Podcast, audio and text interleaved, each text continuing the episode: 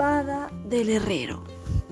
Había una vez un herrero llamado León que anhelaba ser un caballero, mientras que los caballeros del gran castillo sobre la colina se marchaban en busca de aventura.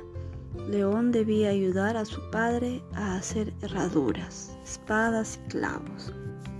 Un día, un hombre alto de aspecto altivo llegó al taller del herrero Hazme una buena espada, dijo, y asegúrate de, verter este líquido sobre el hierro cuando la estés haciendo. El hombre le entregó al león una botella de un extraño líquido verde. Volveré por la espada la próxima semana, advirtió el forastero, y se marchó en su corcel negro. León trabajó por varios días en la espada, frotó el hierro con el líquido verde, luego pasó horas martillando y golpeando la espada hasta que la terminó. Era la mejor que hubiera fabricado alguna vez. La sacó del taller para verla a la luz. Es tan buena que no quisiera venderla, se dijo León. En ese momento, un bravucón pasó persiguiendo a unos niños asustados junto al taller. De repente, León sintió que la espada se movía en su mano como si estuviera viva. Corrió tras el bravucón y lo detuvo con la parte sin filo de la espada. Los niños le dieron las gracias a León por salvarlos, pero el bravucón estaba enfurecido. Este hombre me atacó, gritaba. El bravocón llamó a los guardias del pueblo y León fue llevado ante el rey. El rey desterró a León, quien debió marcharse avergonzado con la espada como única posesión. Todo esto es tu culpa, le dijo León a la espada. Ojalá nunca te hubiera fabricado. Y levantó los brazos para lanzar la espada lejos. Espera, amo, dijo una voz muy aguda. Era la espada la que hablaba. Soy una espada encantada, dijo. Si consigues una vaina de oro para cargarme en ella, una correa de cuero y un diamante para mi empuñadura, te serviré bien. Muy bien, dijo León.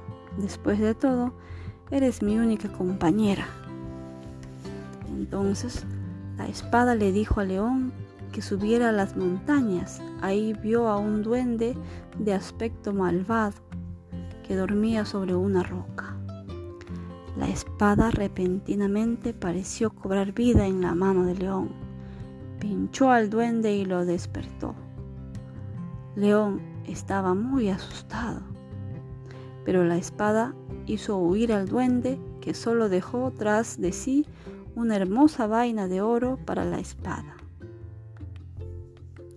La espada se acomodó en ella perfectamente. Ahora dirígete hacia el bosque, dijo la espada.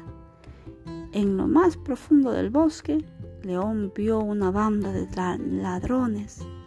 Acababan de robar a un mercader y lo habían atacado y lo habían atado a un árbol con correas de cuero. La espada se agitó de nuevo en la mano de León y hizo huir a los ladrones. León desató al agradecido mercader. Los ladrones escaparon con mi tesoro, dijo el mercader, y no tengo nada para darte. León dijo que con las correas de cuero era suficiente y las ató alrededor de la empuñadura de la espada. Después de muchos días de travesía, León llegó a la entrada de una cueva. Adentro vivía un enorme y terrible dragón. Ahí encontraremos un diamante, dijo la espada.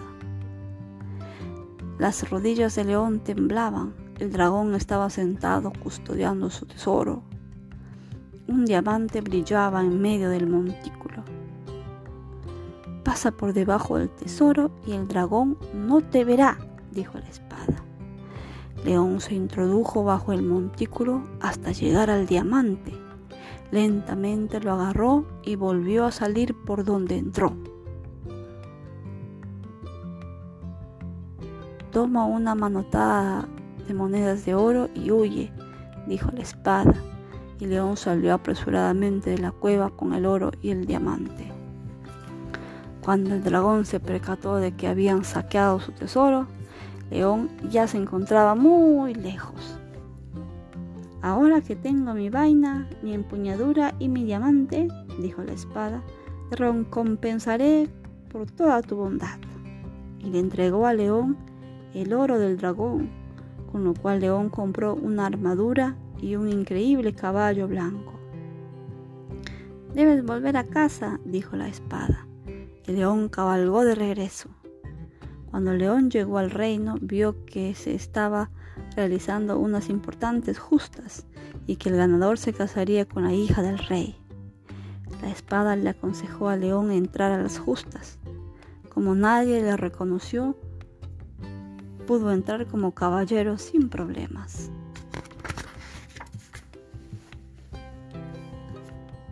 Con la ayuda de la espada encantada, León se enfrentó a un caballero tras otro. Siempre lograba derribarlos y ganar los combates. Al final, el único caballero que quedaba era uno que cabalgaba un caballo negro. Se enfrentaron en el campo de batalla mientras la gente del reino observaba. De repente, León sintió que la espada se movía en su mano, pero esta vez no atacó al caballero. En cambio, la espada salió volando de la mano de León hacia la mano del otro caballero. El caballero levantó su visera y León vio que era el hombre que le había pedido que fabricara la espada.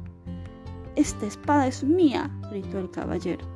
Tú solo eres un herrero galopó hacia León agitando la espada, listo para cortarle la cabeza. León empezó a correr, pero no tenía forma de escapar. El otro caballero era demasiado rápido. La espada se aproximó al cuello de León y se detuvo. Este buen hombre me dio una vaina, una empuñadura y un diamante, dijo la espada. No voy a matarlo. Tú no me has dado nada, pero te daré una lección. La espada se dirigió hacia el caballero y golpeó su armadura haciéndola retumbar. El caballero huyó gritando y dando chillidos. La gente vitorió y el rey declaró a León ganador de las justas. Ganaste por tu bondad, no por tu fuerza, dijo el rey. León se casó con la princesa y todos vivieron felices para siempre. Gracias.